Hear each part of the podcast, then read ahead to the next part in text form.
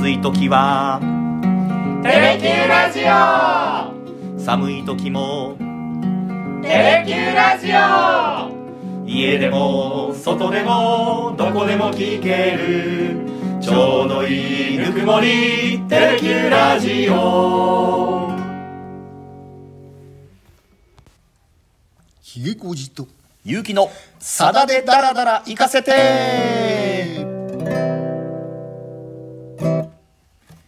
80回目節目の放送となります。よろしくお願いいたします。いやー80回。うん。来ましたね。来ましたねここまでね。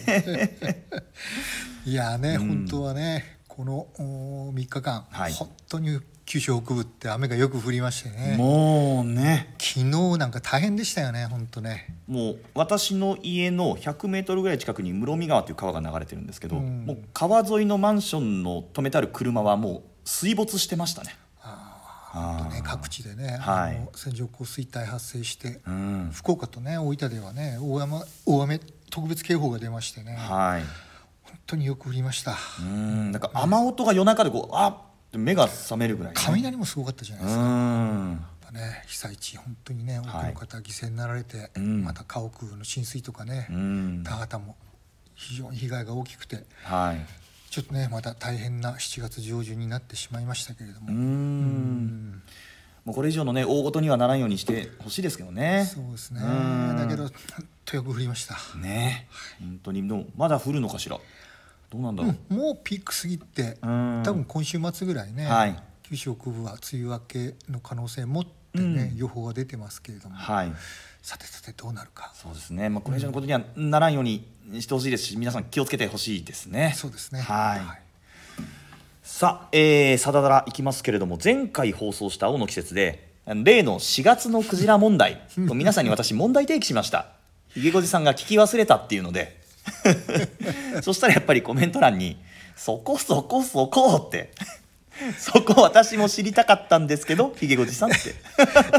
そうね。なんか言葉優しかったんですけど、はい。なんかなんでそこ聞かんのかいボケみたいなね 感じのね追求でしたけれどもね。行間ににじみ出てましたよね。うん。それから名推理をあの、働かせてくださった方もいらっしゃいまして、うん。あの夕方の虹の話でそれは科学的に考えると夕方の虹はひだえー東側にかかるんだと。うん。まあ、でクジラが現れるのは深い海のあるところであるからしてうん。室戸岬のホエールウォッチングをした2人なんじゃないのかな。でもそこにぶっしゃり島ないしな。あ東大をぶっしゃり島に見立てたんじゃないかな。っていうような推理をされた方がいらっしゃいました、ね。はい。いやーもうかなりね読み込みましたね、いやー。その人あの冒頭にまあそんな深読みはしないでみたいなこと書いてあったのに、結実際ね そうかもしれないですよね。しあー。4月のクジラっていう言葉にはい。それほど大きな意味があるのかないのか、うん。私をいざなう遠いところへってはいいうのがね、うん。うんまあ佐田さんね我々はね、ええ。佐田さんよく言ってますけどね、はい。あんまり深く追求すんなと、うん。結構ね言葉っていうのは、はい。あの佐田さんってどっちかって言ってね、うん。あの曲が先にできて、うん。その後こう歌詞を乗せていくっていう作業なんで、え意外とねそうなんていうか言葉のリズムとかね、はい。音感とか、えうん。そういう部分で言葉選びをされる部分もあると思うんでね、うん。あんまり深い意味はないのかもしれないですけど、もしかするとですね、もしまたこれ機会があれば ちょこっと聞いていただくと。ですね。はい、聞きたいと思います。はい、それから前回の中でやっぱりさださんってバラードが美しいんだっていうようなひいおじさんの話ありましたけれども、はいやっぱり私もマッサンの真骨頂はバラードだと思いますっていう書き込みもありました、うん。で「梅雨の後先」「祈り」それからやってない「デイジー」とか、うん。私は好きですよっていうね。ですね。だから今回も、うん。はい。あのね、うん。アニバーサリーツアー、うん。あの当判明ではね、はい。えーまあ4夜連続っていう形で、うん。第4夜がね「あのゲンデナイト」ってね、オーケストラの編成による、はい。あのコンサート構成になってますけれども、ええ。ここが多分ねあのバラード特集になってくるんじゃないかなと思ってるんですけどうね。んえ本当聞いてみたいですけども、はい。なかなかね、うん。僕らもスケジュールが早くて 行く機会がないんでなかなかコンサートなと思ってるんですけど。行ってきます。東京に2日間空けますってなかなかね 言いづらいとこはありますけどね。厳しいですねでも私もバラード好きでデイジーとかも大好きで、うん。まだやってないじゃないですか。やってないですね。ね。ひまわりもやってないね。ひまわりもやってない。うん、まあねやってないバラードまだたくさんありますからね。奇跡とかね、うん。あ奇跡もやってないですね。ね。黄昏までもやってないですああーやってない。向かい風とかもやってないですね。やってない。いっぱいあるっすね。さあそんな中なんですが、はい。今回やる楽曲は？うん。ん今回ね、うん。あのーまあアニバーサリーツアーでね第1夜がグレープナイト、はい。第2夜が工務店ナイトになってますけども、うん。工務店ナイトでね、はい。もうすでにこれあの佐田さんがインスタグラムでうん。ネタバレさ、してますけれども、はい。久々にね、うん。あの佐田さんのコンサートのおまあアンコール曲でね、はい。えー復活したうん。この観客と一体となって歌うこの歌を今日はご紹介したいと思います。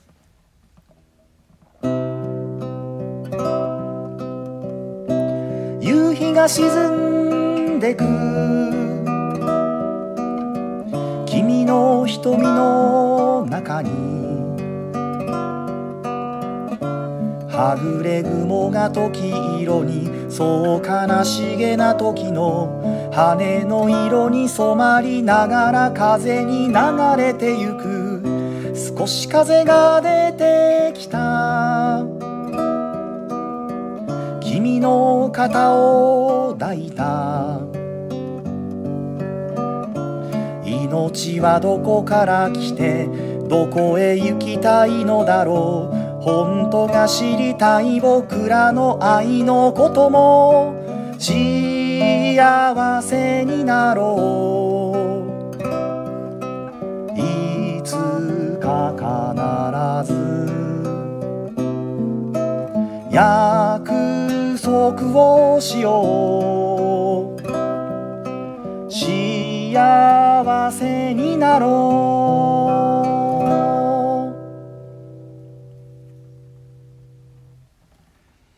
う、これも綺麗なバラードですね、今日ご紹介するのはねはい「落日」うん。という歌で「あのあいみての」っていうね、はい。アルバムこれさださんのソロ19枚目ええ。になりますけれども、はい。1993年の10月にリリースされた「あいみての」っていうアルバムにね収録された、まあこれも素晴らしい楽曲で。前ね、うん。あのシュニエとかね。あそうですね、うん。あのご紹介したことがあった時にこの「あいみての」っていうねアルバム、はい全国をね、うん。ずっと旅する形で、あー。えーまあ、北海道から沖縄まで。あのかつてねあの夢回帰戦っていうね、ええ。あの世界を舞台にした楽曲集がありましたけれども、まあ、まさにこれの日本版みたいな形でね、うんえーまあ、石川貴彦さんとええ。2人でね、作り上げたアルバムなんですけど、うん。ねあの歌詞一番でもう出てきて分かるように舞台は新潟県の佐渡島、ね。そうですね、うん。ええ。あの時のねはい。保護センタええ。ーがあるところ、まあ、その佐渡を舞台にして、うん。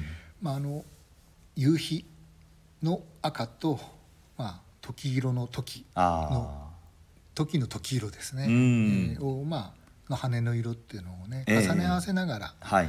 まあ、作られた歌えで、えまあ、先ほど申し上げましたけどこれあのすいませんアンコールではなくてね、うん。えー今回ゴールデンツアーのセットリストのうん。ラストソングとしてね、ああそうですか、えうーん。ーまたあの会場とね久々にね、はい。声出しができるようになりましたんで、ああそうかそうか、えーうん。まあれ見てるとね、はい。インスタグラムでちょっとねご紹介されましたけど、やっぱりね夏長崎を思い出してね、あ夏長崎がねやっぱりこれもう本当に日が沈んだ後にね、あうん。本当ラストかアンコールかで必ずあの2万人のねはい。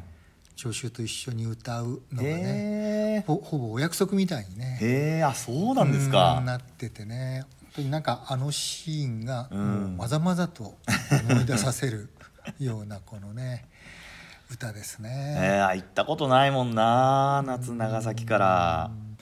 やっぱりね、ええ。この歌っていうのはなんか多分ここにね、はい。集ってたコアファンの皆さんも多分ね、はい。この「落日」っていうのと「うん。あの稲佐山」っていうのは多分セットでね記憶に残ってらっしゃるんじゃないかなと思うんですけどね。なるほどね。もう本当ねカンカン照りのね昼間から始まってね、ええ。もう本当に日が沈んで大体9時前後ぐらいかな、はい。涼しい風が吹き始めてね、うん。ああいいコンサートだったなっていう本当に最後の最後にね、うん。この曲。みんなね本当静かにね声を合わせて、へええー歌っていくんですけどね。うん。これ前「スマイルアゲインやったじゃないですか、はい。あれもエンディングに近いところで歌われるような歌だったと思うんですけど。あれはね、うん。でも毎回毎回長崎ではやらなかったあんでね。そうなんですね。うん、大体あのお約束としてね、うんうん。夏長崎で歌うのは祈り、ああ、ええ。そうかそうか。祈りね、うん、それとああの広島の空。ーはははははははははそしてこの落日。へえ大体この3曲っていうのがもうお約束の定番でしたね。うーん。うん。そうですか。うん。あとこれ歌詞に「時」が出てきましたけど「時」の歌も昔やりましたよねさだただでねね。あの前夜。前夜。時が。日本ああそうだ。時が7話に減ってしまったと、うん。新聞の片隅に。この歌よりね、うん。あの前夢の輪立ちでしたよね。ははははあ。の1982うん年でしたから、この楽曲ができる11年前、あそっか。うん。作ったねあの「時が7話に減ってしまったと」新聞の片隅に」というね、はい。あれから、うん、また時が登場するってうーいう、ん。やっぱりでも登場の仕方はその悲しげな時の羽の色に染まりながら風に流れていくっていう。う、ん。あの、うん。日本には日本がね、はい。時が7話に減ってしまったっていうような言い方でしたけども、ええ。この佐田さんがこの曲「落日」を作った頃っていうのは、うん。まさに保護してた時も、ほぼ絶滅に近くてね。ああ1話だけあの純ええ。日本産の時はあの金っていうね、ええ。あの時が1話だけうん。まだ生存してた時代だったんですけどね、はい。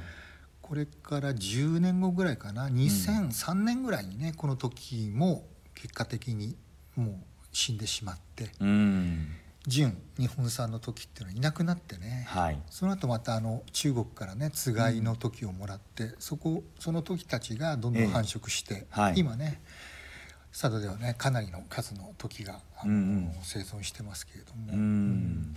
本当にこの時代っていうのは、ええ。本当にに日本産の時がいなくなってしまうっていう危機感っていうのあが背景にあった中で悲しげな時の、うん。羽の色にっていうところがね、うん。多分かかってきてんじゃないかなって気はするんですけどああね。ちょうどそんな時代だったんですうねん。確かあの時が7話にの歌をやった時は日中友好の架け橋になったのが時だったんだみたいなお話がそうですね。ひげごじさんからあったと思うんですけど、はい。うん、その前ですねそしたら、うん。あいやその後ですね。あそのあその後ですね、うん。ああそうかそうかでもやっぱりこの愛につながっていくじゃないですか、うん。その時の話があって、うん。で少し風が出てきた君の肩を抱いた。で命はどこから来てどこに行きたいんだろう。本当が知りたい僕らの愛のことも。うん、だから絶滅の危機に瀕している、はい。ね、時と夕日を重ね合わせることによってね、うん。やっぱりこう命のことを考えざるを得ないわけですよね。そうですね。命はどこから来てどこへ行くのだろうというね、まあ、そういうところをちょっと重ね合わせながら、うん。で本当のことが知りたいんだうん。僕らの愛の行方についてもうん。2番になるとね、はい。もっと2人だけで本当にの幸せだけ考えてりゃいいの？というようなあーこれもまたね、うん。あの前夜日本には日本の、はい。なんていうか意味とこう重なり合う部分がね、ええええはい。ちょっと広がりが出てきますけれどもね。行きましょう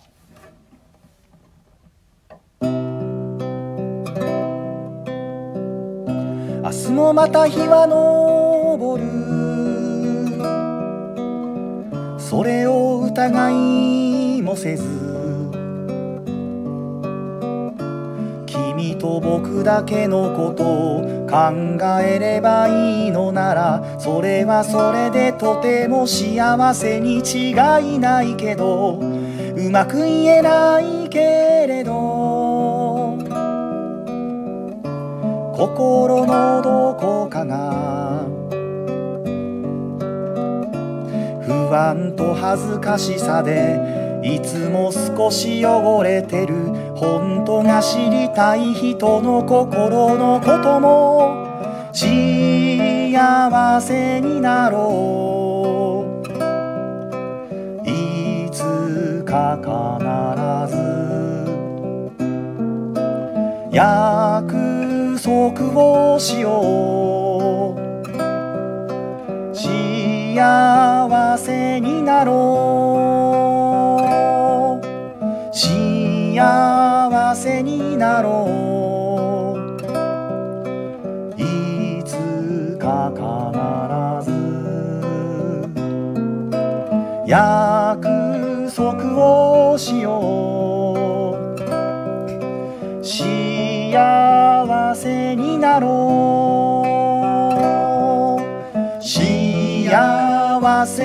せになろういつか必ず約束をしよう。幸せになろう。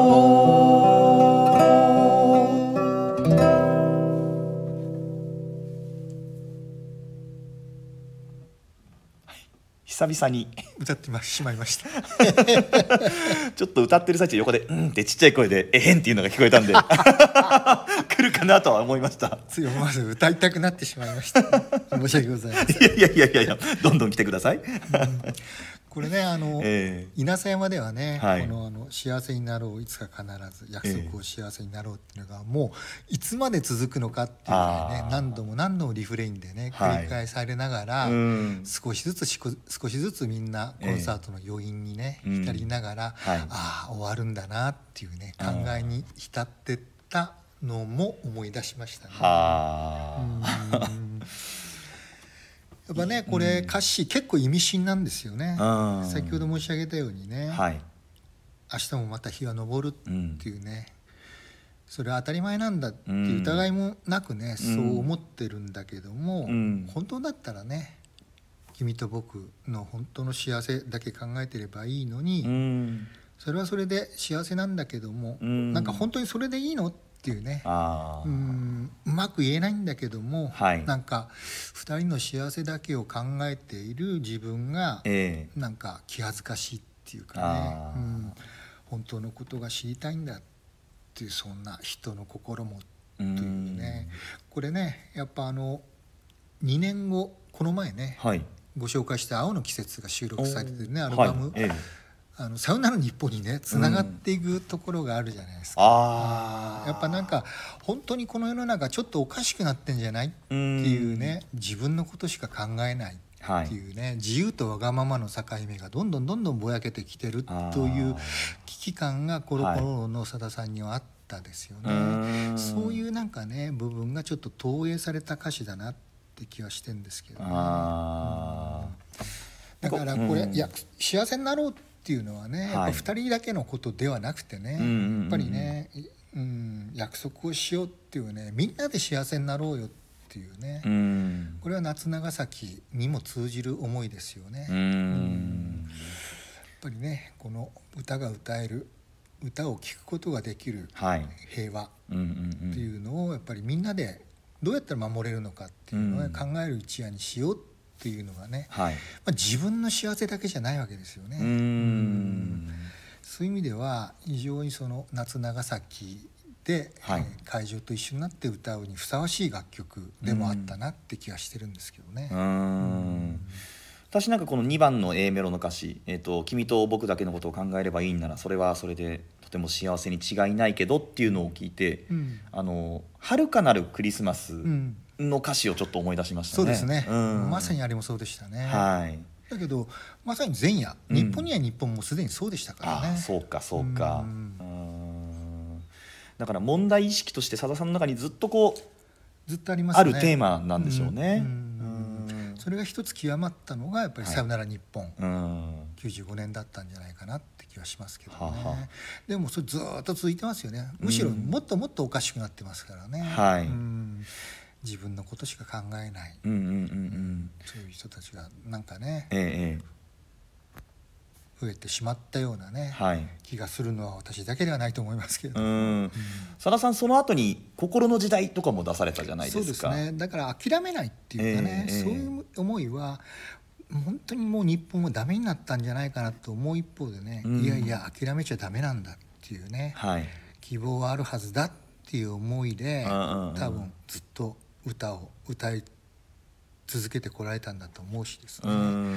だから今回ね、あのーアニバーサリーツアーのね、うん。ラストソングとしてね、うん。この曲を久々に登場させたっていうのはね。やあ。っぱ会場と3年ぶりですかね、え一緒歌をあの声を出せるっていうね北の国からとええやっぱこの落日っていうのはね、うん。やっぱ会場と一緒になって歌えるという歌では、うん。そういう歌いたいっていう思いがやっぱりあったのと、うん。やっぱりさださんにとって50周年の節目にふさわしい楽曲としてね、うん。この曲をやっぱりねラストソングに選ばれたんじゃないかなって気がしますね。うん。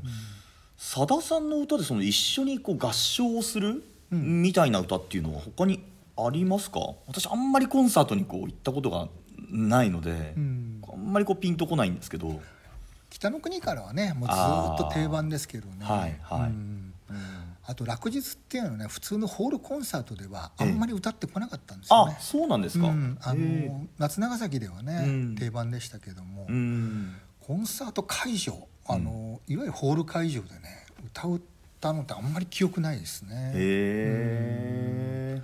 っていうかね僕はこの曲がねうん「あいみての」で出た時っていうのは、うんあいい歌だなと思ったんだけどそれほどピンとこなかったのね。あそうなんですか、うん、これやっぱりね、うん。稲佐山で聞いた後にねあより一層しみるようになって いやよく言うじゃないですか。ライブ化けするってあああね。ううん。ん化けた楽曲の一曲一つじゃないかなって気はしてるんですけど、はあ、はあはあはあ、確かえっ、とひげごじさんと去年かな？一緒に行ったライブコンサートでこの曲も化けたんだよなって言ったら何でしたっけ？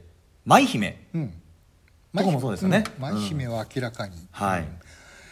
CD の中では埋没してましたね。ああそうですか、うん。でもやっぱりこうライブで聞くと。ステージで化けましたね。ね うん。佐田さんもね、うん。言ってましたもんね。あそうですか。思いがけずね、うん。ライブで化けて、うん。本当はね10曲収録されている CD の10曲目に作っうん。てなんとかう埋めるために作った歌なんだがそれが化けてねいまだにねステージで歌ってる歌って何曲もあるんだよなって。いやその1曲が舞姫なんですよね実は。あそうですか。あれもね最後にできた楽曲だったんですよ。へえあとはデイジーとかもそうだって聞いたことありますけどライブで化けたって、うん。あー。あともうさださんがこのテーマの曲で割とその幸せがこうテーマになる曲ってうん。割と多いじゃないですか、うん。まあ、タイトルだけでもこう幸せについてとか。まだやってないですねやってない。これもこれもやらんといかんような。そうだよもう。ちょうど6月末にやんなきゃいけなかったのかな本当はね。